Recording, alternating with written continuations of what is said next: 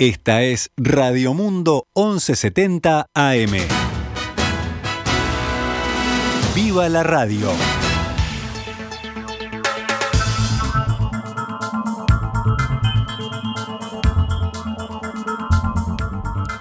Doce horas 18 minutos, damos comienzo a una nueva edición de Noticias al Mediodía en este lunes 11 de octubre del año 2021.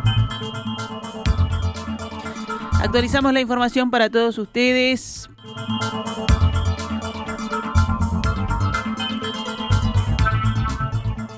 Organizadores de espectáculos musicales reclamaron ayer el fin de las restricciones sanitarias, luego de que se generara polémica por un evento que tuvo lugar el fin de semana en Punta del Este.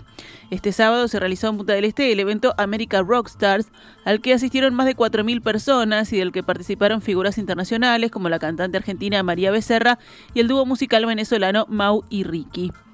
En redes sociales se viralizaron imágenes de los shows con centenares de personas aglomeradas en el público que provocaron la respuesta del colectivo Uruguay es Música que agrupa a productores musicales.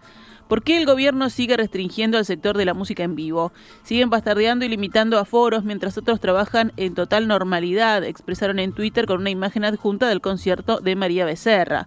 ¿Hasta cuándo van a seguir afectando caprichosamente el trabajo de tanta gente? Se preguntan. ¿Por qué ponen la vacunación de por medio si no es obligatorio vacunarse? Continúa el texto.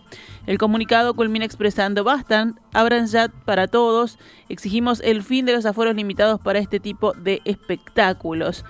Consultado al respecto, el presidente Luis Lacalle Pou, quien participó el viernes del America Business Forum, realizado por los mismos organizadores, dijo en rueda de prensa ayer que si el espectáculo no contaba con las autorizaciones correspondientes, el Estado tomará medidas. Hablé con el subsecretario de Salud Pública para saber si este show tenía, si este espectáculo tenía autorizaciones departamentales y si no las tenía, en lo que corresponde al gobierno nacional va a ser multado. Otra cosa es el pedido de este colectivo como de tantos otros que naturalmente quieren tener un aforo mayor, que estamos estudiando seriamente la posibilidad de hacerlo. Pero sí, no, no quiero adelantarme, pero sí, se hizo un show como el que todos vimos en la foto y no tenía los permisos, no tenía los permisos y hay que actuar en consecuencia. Por eso estoy esperando la respuesta cuando vaya acá del Ministerio de Salud Pública al respecto. Fuentes del Ministerio de Salud Pública dijeron en perspectiva que se citará a los productores de la América Rockstars para seguir analizando el caso. Por su parte, los organizadores del evento confirmaron en perspectiva que se reunirán con el Ministerio para aclarar todos los detalles correspondientes y detallaron cómo se llevó a cabo el evento. El evento América Rockstar tenía protocolos aprobados y todo en regla. Se hizo con ingreso exclusivamente para vacunados y se siguió estrictamente el control a vacunados con pauta completa en el ingreso. En el escenario interior la gente estuvo sentada y circuló con tapabocas y en los shows al aire libre y en las zonas de food truck se exhortaba a los jóvenes, pero no era exigencia obligatoria, además de tener puntos de desinfección y tapabocas a disposición, dicen en la nota. Al mismo tiempo, la Intendencia de Maldonado señala que eventos en el centro, que estos eventos en el centro de convenciones contaron con el aval del Ministerio de Salud Pública. Desde la Dirección de Gestión Ambiental se informó que tanto el evento realizado el pasado viernes 8 de octubre, denominado America Business Forum, como el del sábado 9, llamado America Rockstars, fueron realizados por privados en el Centro de Convenciones de Punta del Este. Dicho centro cuenta con la habilitación por parte de la Intendencia para funcionar como salón de eventos y fiestas. En este sentido, el gobierno departamental ha definido el funcionamiento de estos salones durante la emergencia sanitaria basados en las recomendaciones del gobierno nacional a través de los protocolos impartidos por el Ministerio de Salud Pública. En el caso de estos dos espectáculos se siguió el mismo procedimiento. La Intendencia Departamental de Maldonado fue informada de la realización de ambos eventos por parte del Centro de Convenciones y se solicitó tanto a los encargados del predio donde se llevaron a cabo como al organizador con tal con las autorizaciones del Ministerio de Salud Pública tal como se adjunta. Dichas autorizaciones fechadas el día 4 de octubre resultaron claras para el gobierno departamental dado que se autorizó, dice en la nota, ambos espectáculos hasta un 75% del aforo con el que cuenta el centro de convenciones, unas 4.125 personas en espacios cerrados y el cumplimiento de las medidas sanitarias detalladas en el informe del ministerio. En el caso de los espectáculos externos, el uso de tapabocas estaba sugerido desde la cartera, pero no era condición para la no realización del evento. Para la Intendencia, contar con el aval del Ministerio de Salud Pública es suficiente a la hora de tomar conocimiento de la realización de eventos porque los protocolos departamentales existentes van en sintonía con los sugeridos por el Poder Ejecutivo.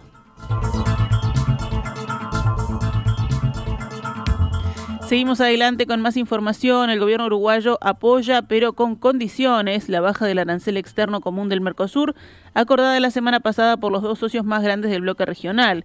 Los cancilleres de Brasil y Argentina anunciaron el viernes un entendimiento para impulsar una reducción del 10% del arancel externo común del Mercosur en algunos productos. El presidente Luis Lacalle Pou fue consultado por el tema ayer en San José durante su visita a la Exposición Internacional de Ganado Lechero. Lo que hemos dicho más de una vez a todos los presidentes, a los cancilleres, en reuniones bilaterales o de todo el Mercosur, es que al mismo tiempo que la baja del arancel externo común, debería de eh, presentarse la flexibilización del bloque. Por eso nosotros tenemos claro que es de la mano, las dos cosas al mismo tiempo. Para Uruguay es fundamental la flexibilización.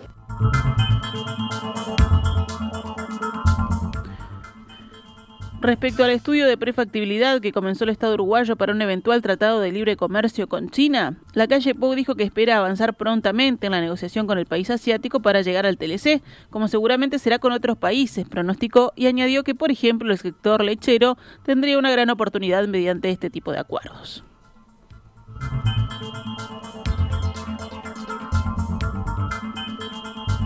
Operadores turísticos de Maldonado le plantearon al Poder Ejecutivo que se le ofrezca la tercera dosis de la vacuna contra COVID-19 a los visitantes que ingresen al país a partir de noviembre. Estos empresarios mantuvieron el sábado en Solanas una primera reunión de cara a la temporada con el ministro de Turismo, Tabaré Viera. Del encuentro también participaron el subsecretario Remo Monseglio, el intendente de Maldonado, Enrique Antilla, y el alcalde de Punta del Este, Javier Carballal.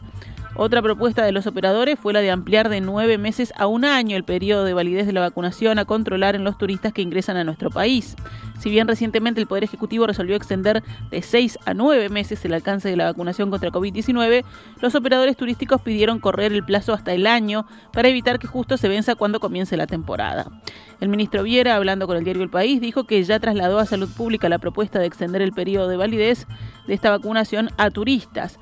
Respecto a la tercera dosis, Viera señaló que lo conversó con el presidente de la calle Pou y no se ha descartado. La respuesta del ministro de los operadores fue que se está estudiando. Viera explicó que al momento la prioridad es cubrir la tercera dosis para los uruguayos, pero no se descarta ampliarlo a todos los extranjeros. Alejandro Delía, integrante del Centro de Hoteles de Punta del Este, dijo al mismo medio que en el encuentro primó el optimismo respecto a la apertura de fronteras el primero de noviembre, sin cuarentena para los menores de edad, lo que según apuntó hizo aumentar el número de consultas por reservas para el verano. Si vamos a los datos de la emergencia sanitaria, la cantidad de casos activos de COVID-19 aumentó por quinto día consecutivo y se ubicó ayer en 1.351, de los cuales 11 están en cuidados intensivos. Ayer falleció una persona con coronavirus, el sábado también una y el viernes ninguna. El monitor oficial reportó este domingo 112 contagios nuevos en 4.240 análisis, es decir, una tasa de positividad del 2,64%. El índice de Harvard es del 3,76 casos nuevos diarios cada 100.000 habitantes en los últimos siete días. Por departamentos hay 10 en nivel de riesgo de contagio verde, el más bajo que es menos de 1. Los otros 9 departamentos están en zona amarilla entre 1 y 10, encabezados por Colonia con un 8,13 en eh, índice de Harvard. Si hablamos de la vacunación contra COVID-19 con al menos una dosis, comprende al 77,41% de toda la población del país, con al menos dos dosis, 73,27%, y con dos dosis más 15 días, 72,33%. Con tres dosis, 29,89%. Más noticias del panorama nacional. El Sindicato Único Portuario y Ramas Afines, el SUPRA, está realizando un paro que afecta a la terminal Cuenca del Plata y se mantiene en asamblea permanente, al menos hasta el mediodía de hoy, cuando vuelva a analizar las negociaciones con esa empresa por el nuevo convenio salarial. Hasta el momento, el gremio considera que la situación es insuficiente para las aspiraciones de los trabajadores y espera una respuesta escrita y formal de la empresa. Tras la tregua acordada la semana pasada para negociar, los dirigentes sindicales entonces analizaron el sábado que no ha habido buena voluntad de TCP para destrabar el conflicto y alcanzar el nuevo acuerdo salarial y de condiciones de trabajo.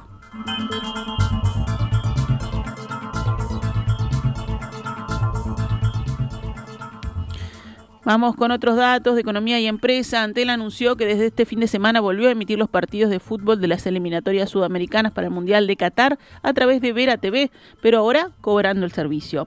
Hasta hace un año, cuando la compañía estatal dejó de tener los derechos de transmisión por esa vía, estos eventos se podían ver por Vera TV en forma gratuita. El presidente de Antel, Gabriel Gurméndez, anunció el viernes que habían culminado las negociaciones por los derechos de televisación vía streaming que estaban en manos de Tenfield. Gurméndez publicó entonces en Twitter el siguiente texto.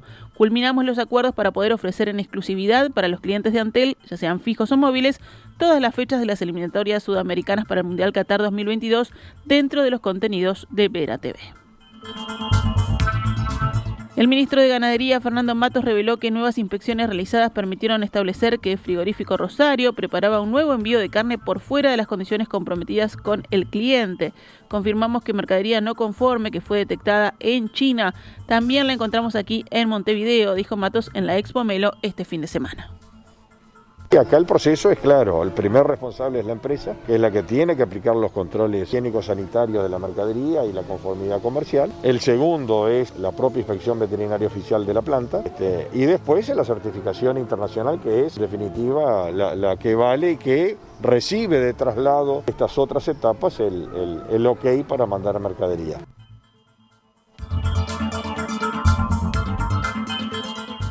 Recordemos, el 1 de octubre el ministro había anunciado que se suspendió provisoriamente el permiso de exportación del frigorífico Rosario en virtud de una discrepancia con la definición de producto autorizado. La decisión fue tomada por la Administración General de Aduanas y Servicios Sanitarios de China.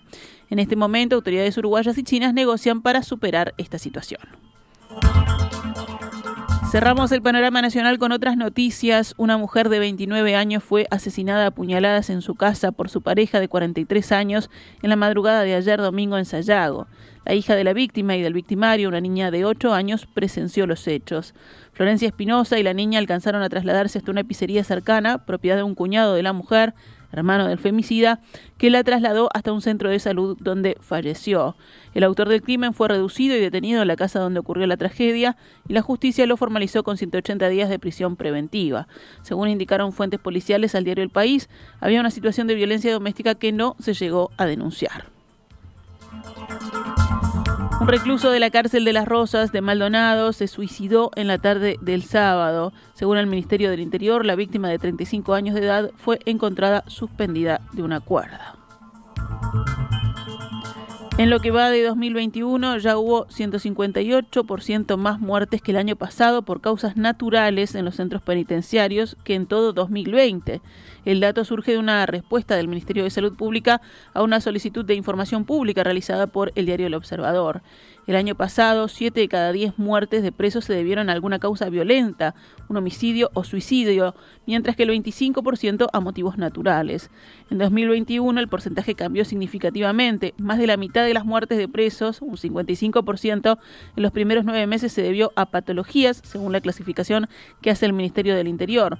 Fueron 31 los fallecimientos que se registraron hasta el pasado 24 de septiembre.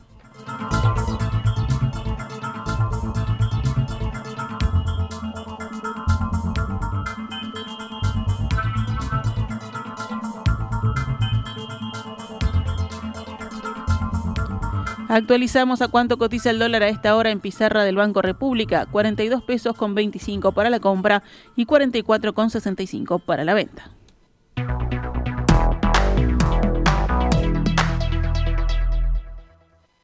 Esta es Radio Mundo, 1170 AM.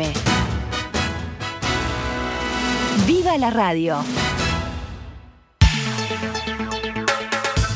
12 horas 34 minutos. Vamos rápidamente con el panorama internacional en noticias al mediodía. En Estados Unidos, la farmacéutica Merck informó que ha solicitado a las autoridades sanitarias del país la autorización de uso de emergencia de un medicamento de vía oral para tratar el COVID-19.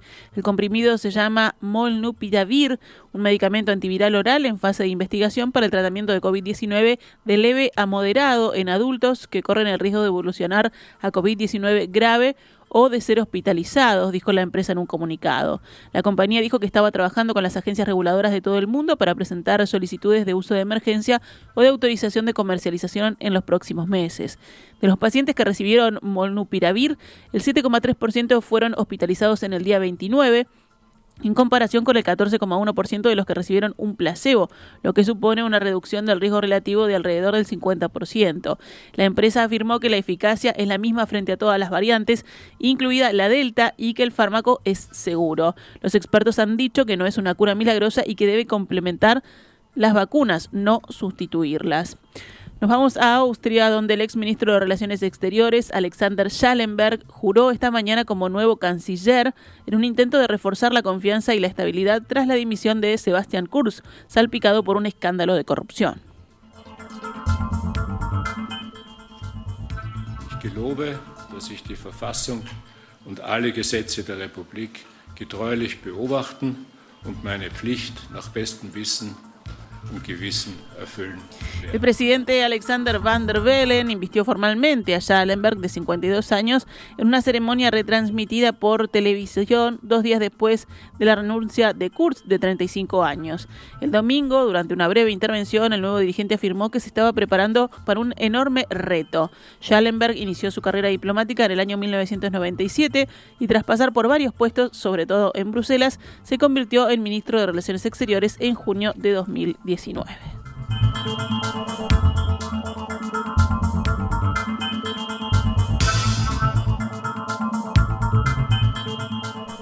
En Siria, al menos seis personas, entre ellas varios civiles, murieron esta mañana en la explosión de un coche bomba en una zona kurda del norte de Siria, controlada por las Fuerzas Armadas turcas, según indicó el Observatorio para los Derechos Humanos.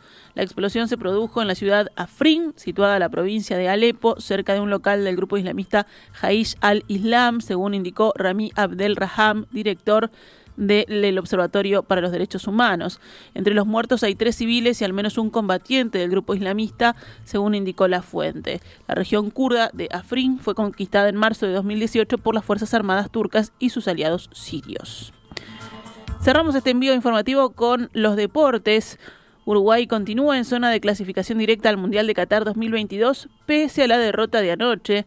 Cayó 0 a 3 ante Argentina en Buenos Aires por la decimoprimera de las 18 jornadas de la eliminatoria sudamericana. Luego de la primera media hora en la que Suárez tuvo un par de chances claras, Argentina dominó por completo el resto del partido. Los goles fueron anotados por Messi a los 38 minutos, De Paul a los 44 y Lautaro Martínez a los 62. Uruguay igual se mantuvo cuarto en la tabla de posiciones porque Venezuela derrotó a Ecuador. ¿Cómo fueron los resultados de ayer entonces en esta fecha de las eliminatorias? Colombia-Brasil 0-0, Argentina-Uruguay 3-0, Venezuela venció a Ecuador 2-1. Chile hizo lo propio con Paraguay, hizo lo propio con Paraguay 2 a 0. Bolivia venció a Perú 1 a 0. Y en zona de clasificación directa quedan Brasil con 28 puntos, Argentina con 22, Ecuador con 16 y Uruguay que también tiene 16 puntos. En la zona de repechaje está Colombia con 15 puntos, luego la siguen Paraguay con 12, Perú 11, Chile 10, Bolivia 9 y Venezuela con 7 puntos. La próxima jornada se disputará el jueves cuando Uruguay visite a Brasil. Si nos venimos al fútbol local, Peñarol ganó y sigue primero solo en el torneo clausura tras haberse jugado siete de los ocho partidos de la quinta fecha. Peñarol también lidera la tabla anual, pero puede ser superado hoy por Plaza Colonia si este gana el partido pendiente de la quinta jornada del clausura. Vamos nuevamente con resultados. Resultados de ayer del torneo clausura. Nacional venció a Fénix 2 a 1. Boston River venció a Villa Española por la mínima diferencia, 1 a 0. Liverpool lo mismo con Sudamérica, 1 a 0, Peñarol Rentistas 1 a 0, City Torque también venció a Wanderers 1 a 0 y Progreso River Plate 1 a 0. Diferencian eh, los resultados Cerro Largo y Deportivo Maldonado que empataron 1 a 1. Plaza y Cerrito juegan hoy desde las 15 horas en el Prandi de Colonia. Y cerramos con eh, una buena de rugby, la selección uruguaya de rugby. Los Teros venció a Estados Unidos el sábado en el Estadio Charrúa por 34 a 15 y se clasificó a la Copa del Mundo de Francia 2023. Uruguay logró ganar por mucho más de 4 puntos, que era el mínimo necesario, ya que en la ida había perdido 19-16 el sábado 2 de octubre en Denver, Colorado. En el Mundial 2023, Uruguay competirá en el grupo A con Nueva Zelanda, el anfitrión, Francia, Italia y el equipo que se clasifique como África 1.